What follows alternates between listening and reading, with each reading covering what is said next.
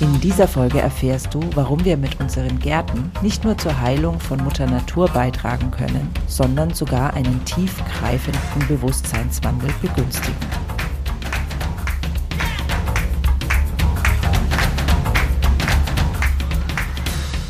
Grüner geht immer. Finde Lösungen für einen nachhaltigen Alltag, die Spaß machen und Wirkung zeigen.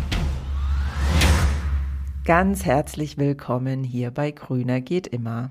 Ich bin Silvia und ich freue mich riesig, dass du heute reinhörst. Wenn du diesen Podcast schon öfter mal gehört hast und ganz aufmerksam bist, hast du vielleicht bemerkt, dass sich ein bisschen was verändert hat am Erscheinungsbild des Podcasts. Also das Titelbild zum Beispiel hat sich verändert und auch den Titel an sich habe ich nicht verändert, aber ein bisschen ergänzt, nämlich zu grüner geht immer, gesünder und smarter auch. Was es damit auf sich hat und was es noch so für Veränderungen geben wird und warum, das werde ich dir demnächst hier in diesem Podcast erzählen. Heute geht es erstmal wie gewohnt weiter mit einem ganz wertvollen, tiefgreifenden und interessanten Gespräch. Und zwar habe ich heute die liebe Ulla Schuch zum zweiten Mal zu Gast und wir werden auf eine ganz überraschende und ja, tiefgreifende Art und Weise über das Thema Gärten sprechen. Ich wünsche dir ganz viel Spaß beim Lauschen. Dann ganz, ganz herzlich willkommen hier in Grüner geht immer, liebe Ulla Schuch. Wie schön, dass du hier bist. Guten Morgen, liebe Silvia. Ich freue mich auch. Ja, und du bist ja auch schon zum zweiten Mal hier. Es ist allerdings schon ein ganzes Jahr oder fast ein ganzes Jahr her. Das war die Folge, ich habe es mir aufgeschrieben, die Folge 20 warst du schon mal zu Gast. Das ist jetzt hier, glaube ich, Folge 55 oder sowas. Und da das schon so lange her ist, habe ich mich entschieden, dir die Grüner geht immer Einstiegsfrage nochmal zu stellen, bevor mhm. ich ein bisschen was dazu sage, wer du bist oder du was dazu sagst. Und zwar lautet diese Frage, was ist deine Lieblingspflanze und warum trägt diese Pflanze dazu bei, diese Welt ein bisschen besser zu machen? Uh, ich habe ja keine Ahnung, was ich damals geantwortet habe, aber ich sage jetzt Himbeer. Ich liebe die Himbeere einfach, weil sie so köstlich schmeckt und weil es für mich auch ein Symbol dafür ist, dass mich die Natur ernährt. Mhm. Und ähm, ja, und nicht nur mich ernährt, sondern auch all die anderen, die, was ich, die Vögel und wer auch immer noch so Himbeeren futtert. Ja, das hast du tatsächlich vor einem Jahr auch gesagt. Ehrlich? Da war es auch die Himbeere. Ja. Ich habe nämlich extra nochmal reingehört, weil ich auch neugierig war. Ja, tatsächlich liebe ich Himbeeren in jeder Form, ja. Ja, ja schöne Antwort. Ich danke dir. Ja, Ulla, du hast ja ganz viel mit Gartengestaltung zu tun. Mittlerweile nicht mehr sehr, so sehr als Ausführende oder nur noch ganz selten, wenn ich das richtig weiß, sondern mhm. du begleitest auch mittlerweile Menschen, nicht nur Menschen dabei, ihren eigenen Garten zu gestalten, sondern sogar auch Menschen dabei, ähm, ihr eigenes Business rundherum aufzubauen, andere Menschen dabei zu begleiten, irgendwie wiederum Gärten zu gestalten oder auch andere grüne Businesses, aber das ist doch oft der Fall.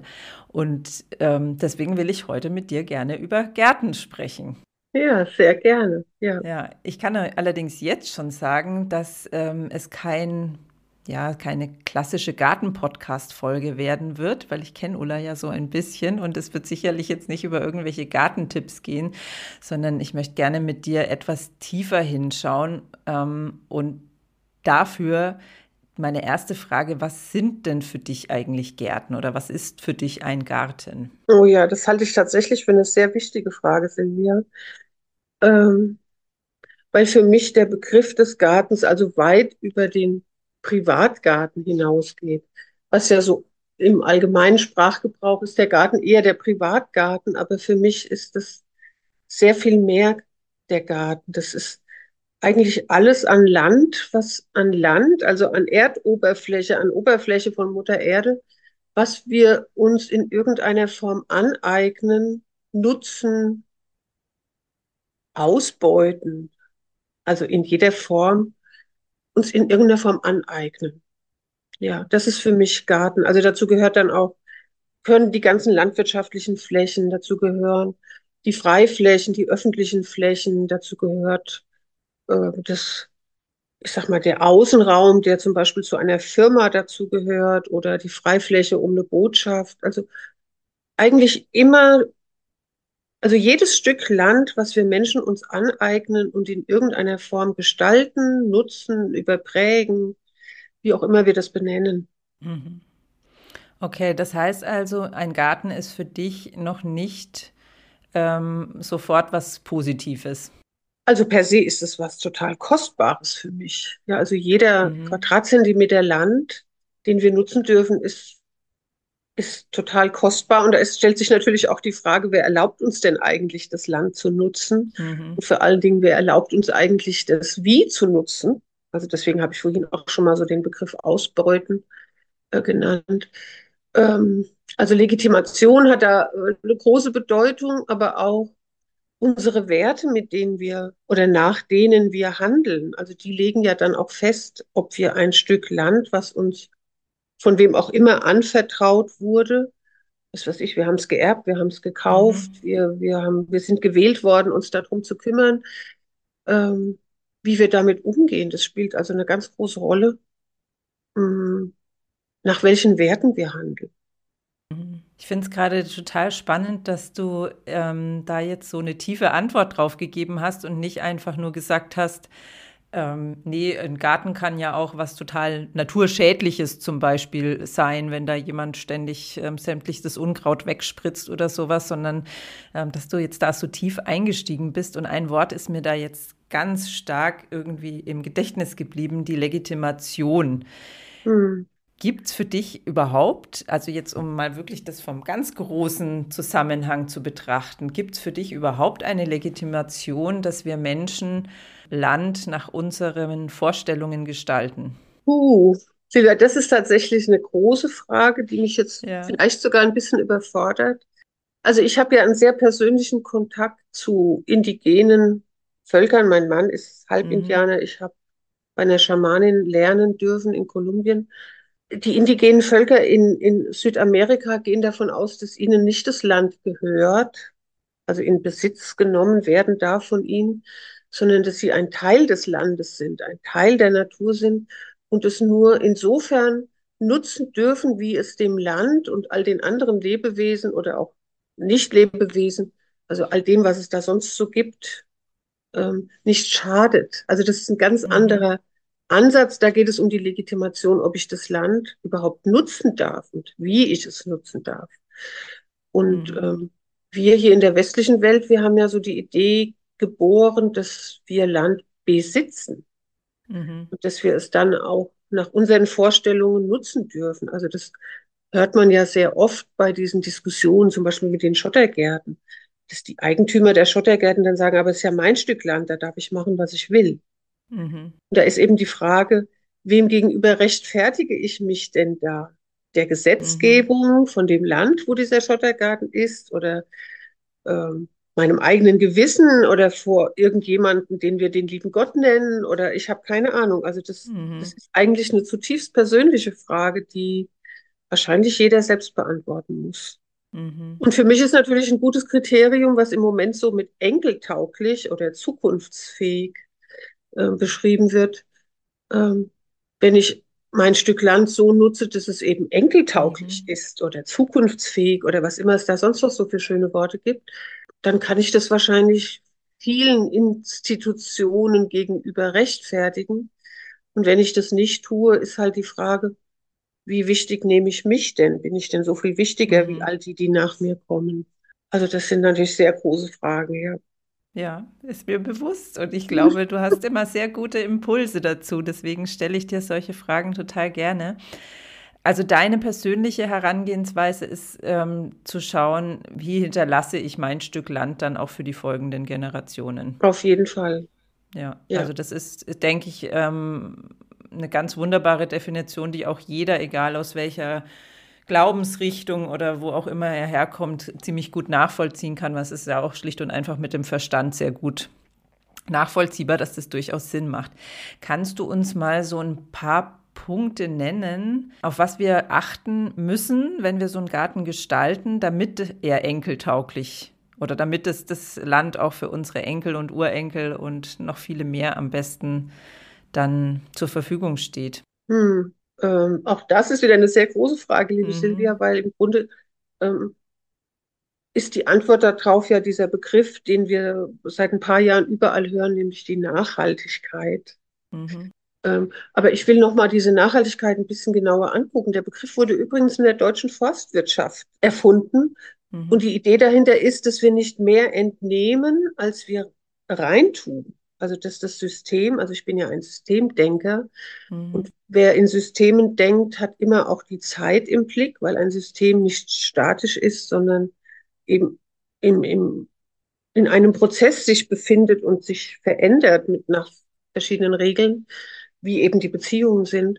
Und deswegen ist es so wichtig, mm, dass wir auch wissen, dass das Ganze ein System ist, was sich verändert, ein Fließgleichgewicht, wie man das ja auch nennt, und dass wir immer nur das wegnehmen, was entweder sich selbst regenerieren kann oder was eben wir in irgendeiner Weise wieder zurückgeben können. Mhm. Ja, also das, es ist im Grunde genommen, dass wir wissen, wie das Ganze funktioniert oder dass wir eine Ahnung dafür bekommen, dass wir ein Gespür dafür bekommen, wie eigentlich Natur, Land, Erde, Bodenorganismen, Klima, wie das alles funktioniert und dass wir da nicht stören oder nicht irgendwelche Kreisläufe zerstören, sondern dass wir das alles aufrechthalten und uns so benehmen, dass das halt weitergehen darf, trotz uns. Ja, und im mhm. Moment ist es ja so, dass wo immer der Mensch übernimmt, wir eigentlich ganz oft alles kaputt machen, weil wir es nicht verstehen, wie es wirklich abläuft. Ähm, du hast jetzt gerade gesagt, trotz uns. Hast du ganz persönlich die Hoffnung, dass wir Menschen eines Tages diese ganzen Systeme so gut verstehen oder vielleicht nicht unbedingt auch verstehen, sondern so, uns so gut einfühlen können, dass wir sogar ein Gewinn für Mutter Erde sind? Also ich bin ein, wie sagt man, ich habe mich entschieden, ein Optimist zu sein. Mhm. Ja, ich habe die Entscheidung getroffen, ein Optimist zu sein, weil mein Leben, mein persönliches Leben deswegen schöner ist. Und deswegen glaube ich zutiefst daran, weil ich daran glauben will, dass wir in der Lage sind, die Dinge, die wir mal kaputt gemacht haben, wieder instand zu setzen, wieder gut zu machen. Und ein anderes Wort dafür wäre zu heilen. Mhm. Und ich kenne tatsächlich einige Menschen, die das ganz großartig tun, im kleinsten Maßstab und im größeren Maßstab, die Dinge tun, die tatsächlich ein Stück Land, einen Standort wieder heilen, wieder instand setzen, wieder funktionieren lassen nach den natürlichen Prinzipien.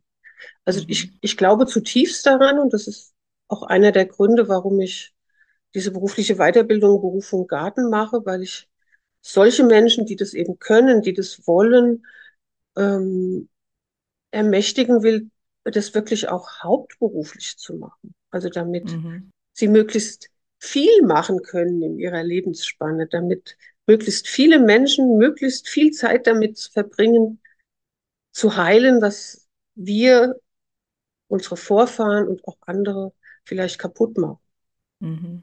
Und dazu gehört natürlich auch, nicht nur das Land zu heilen, sondern ich glaube, es geht auch darum, unsere Gedanken, unser Verständnis, unsere Lebensformen, ich sage es jetzt mal zu heilen, also irgendwie zu korrigieren, damit wir mit dem, was wir tun, nicht alles kaputt machen, wie so ein Elefant im Porzellanladen. Ja? Mhm. Und ich meine das gar nicht vorwurfsvoll. Ich trage da auch furchtbar viel dazu bei und habe in der Vergangenheit noch furchtbar viel mehr dazu beigetragen, aber einfach aus Unwissenheit.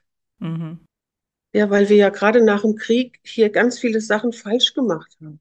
Also Kunstdünger und Obstbäume gerodet und Flüsse kanalisiert und diese ganzen Sachen, die wir damals dachten, dass sie toll wären, mhm. die wir ja heute inzwischen schon wissen, dass das ein Fehler war.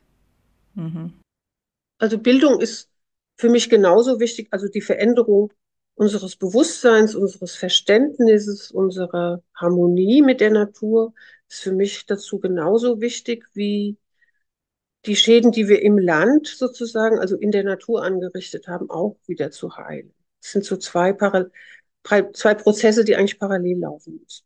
Mhm. Oder sollen, ja, also das wünsche ich mir so sehr. Ich will dieses, diesen gehobenen Zeigefinger mit dem Müssen, das will ich gar nicht sagen. Ich wünsche mir das einfach sehr und ich arbeite daran, dass das möglich wird und helfe anderen, die das machen wollen. Ähm, dann geht's mir gut. Das ist mein Beitrag, den ich leiste. Hört sich total gut an. Ähm, und denkst du, dass auch die Privatgärten, also du hast gerade gesagt, ein Garten ist für dich eigentlich alles, wo wir Menschen in irgendeiner Form Einfluss auf Land nehmen. Ähm, allerdings diese kleinen Privatgärten, also meist relativ kleinen Privatgärten, denkst du, dass die da ähm, auf beiden Ebenen, also sowohl Heilung des Landes als auch Heilung ja, unseres Inneren, nenne ich das jetzt mal, einen Beitrag leisten können?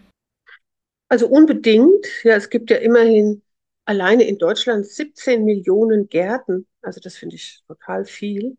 Und mhm. 30 Millionen Deutsche sagen von sich, dass sie einen Garten besitzen. Also dahinter steckt natürlich die Zahl, dass Pi mal Daumen äh, immer zwei Leute einen Garten besitzen. Also das sind ja ganz viele Menschen, die sozusagen ein Stück Land in ihrer Verantwortung haben, eben ihren privaten Garten. Und ähm, wenn, wenn viele von diesen 30 Millionen Menschen in ihren 17 Millionen Gärten anfangen, mehr über Natur zu verstehen und was weiß ich, Pflanzen auch zu pflanzen, die für die Bienen und die Schmetterlinge und die Vögel irgendwie hilfreich sind und die nicht gewässert werden müssen im Sommer und die den Boden vielleicht wieder helfen zu sanieren. Also wenn diese Menschen anfangen, das zu tun, dann kann da richtig viel passieren, weil das eben so viele Menschen sind. Ja, die mhm. haben zwar nicht so viel Land, in der Verantwortung, wie zum Beispiel die Landwirtschaft, aber es sind einfach viele Menschen. Und wenn viele mhm. Menschen etwas tun, dann kann eben viel Veränderung passieren. Und es gibt ja auch ähm, so eine kritische Masse an Mensch. Wenn die mal erreicht ist, dann explodiert das Ganze ja auch. Und mhm. so wie ich das mir für die privaten Gärten wünsche, wünsche ich mir das natürlich auch für die öffentlichen Flächen, wo ja auch schon so ein Umbruch äh, zu beobachten ist. Und das wünsche ich mir ganz arg sehr auch für die Landwirtschaft, aus der ich ja auch komme ursprünglich. Mhm.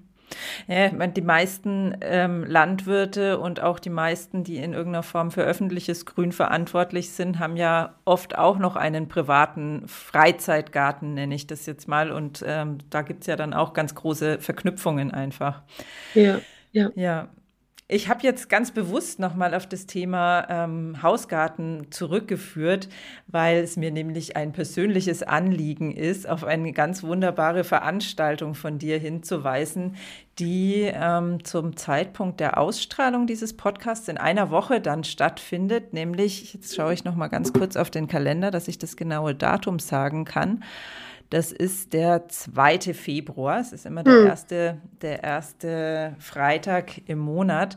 Und da wirst du deine Art der Gartengestaltung ähm, vorstellen und vor allen Dingen auch zeigen, wie können wir das dann in unserem Privatgarten anwenden. Hm, genau.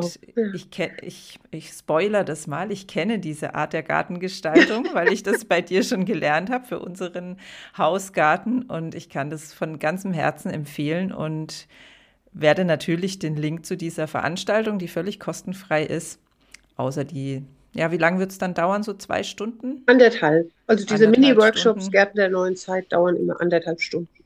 Mhm. Normalerweise genau. habe ich Experten und dieses Mal habe ich mich mal selbst eingeladen. Bin ich selbst der Experte? Genau, also eineinhalb Stunden, das ist der einzige Invest und natürlich die, die Freude daran mitzumachen, weil es ist wirklich ein richtiger Mitmach-Workshop.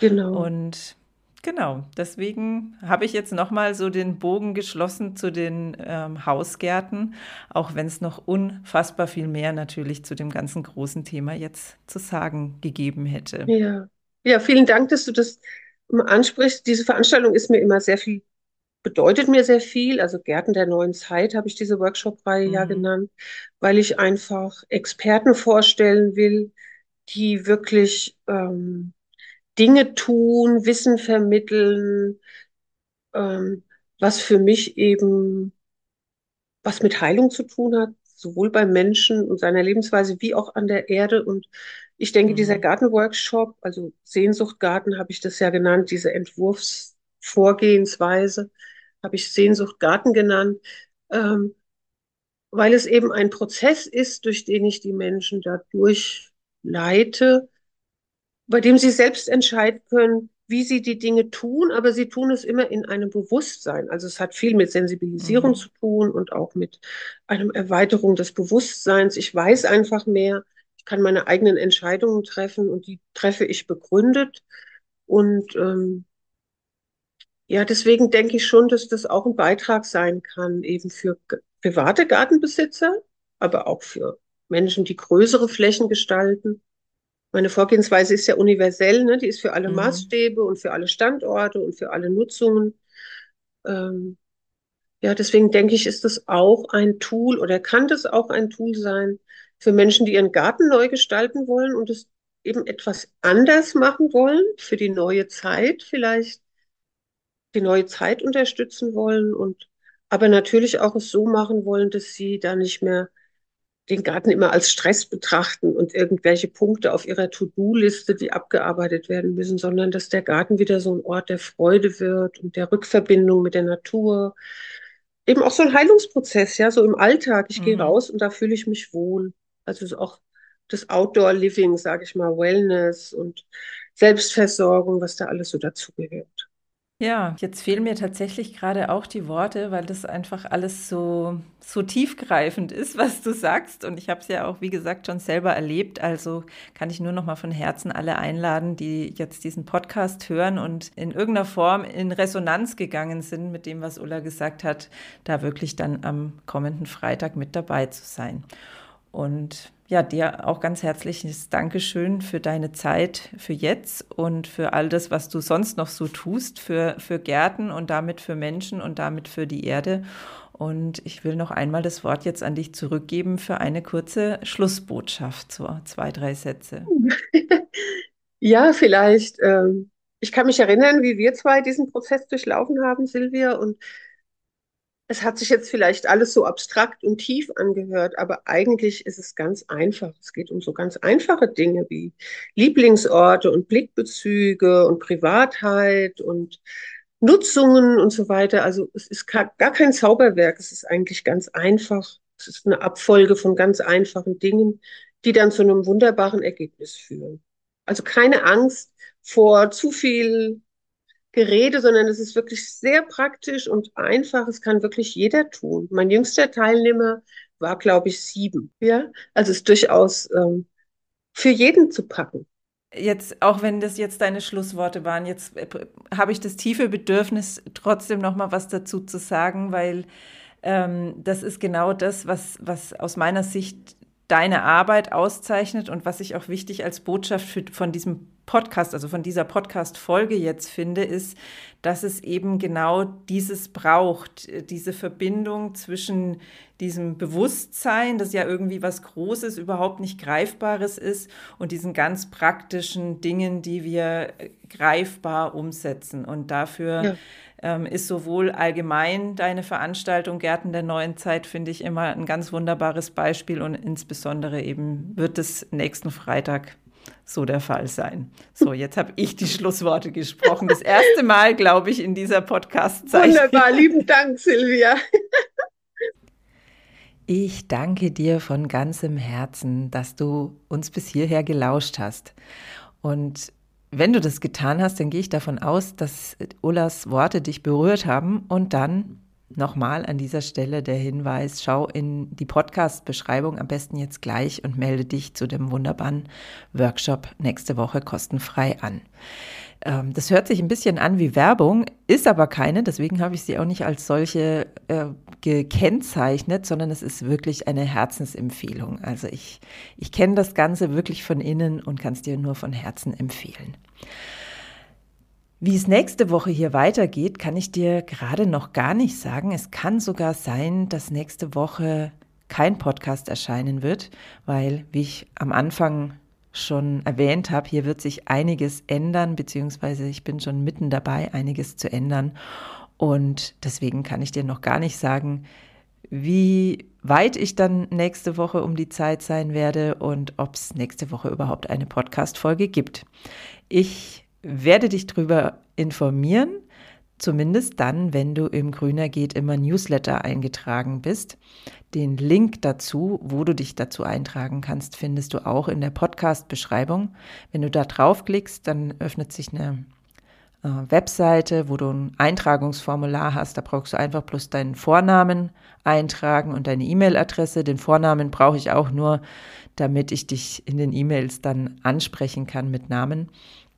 Und dann bekommst du circa einmal die Woche, öfter, nur, nur ganz, ganz selten von mir eine E-Mail zur Erscheinung der neuen Podcast-Folge und natürlich auch noch weitere hm, interessante und anregende und spannende Impulse. Ich würde mich riesig freuen, wenn ich dir schreiben darf und vor allen Dingen, wenn wir uns nächste Woche oder spätestens übernächste Woche hier wieder hören. Ich freue mich auf dich.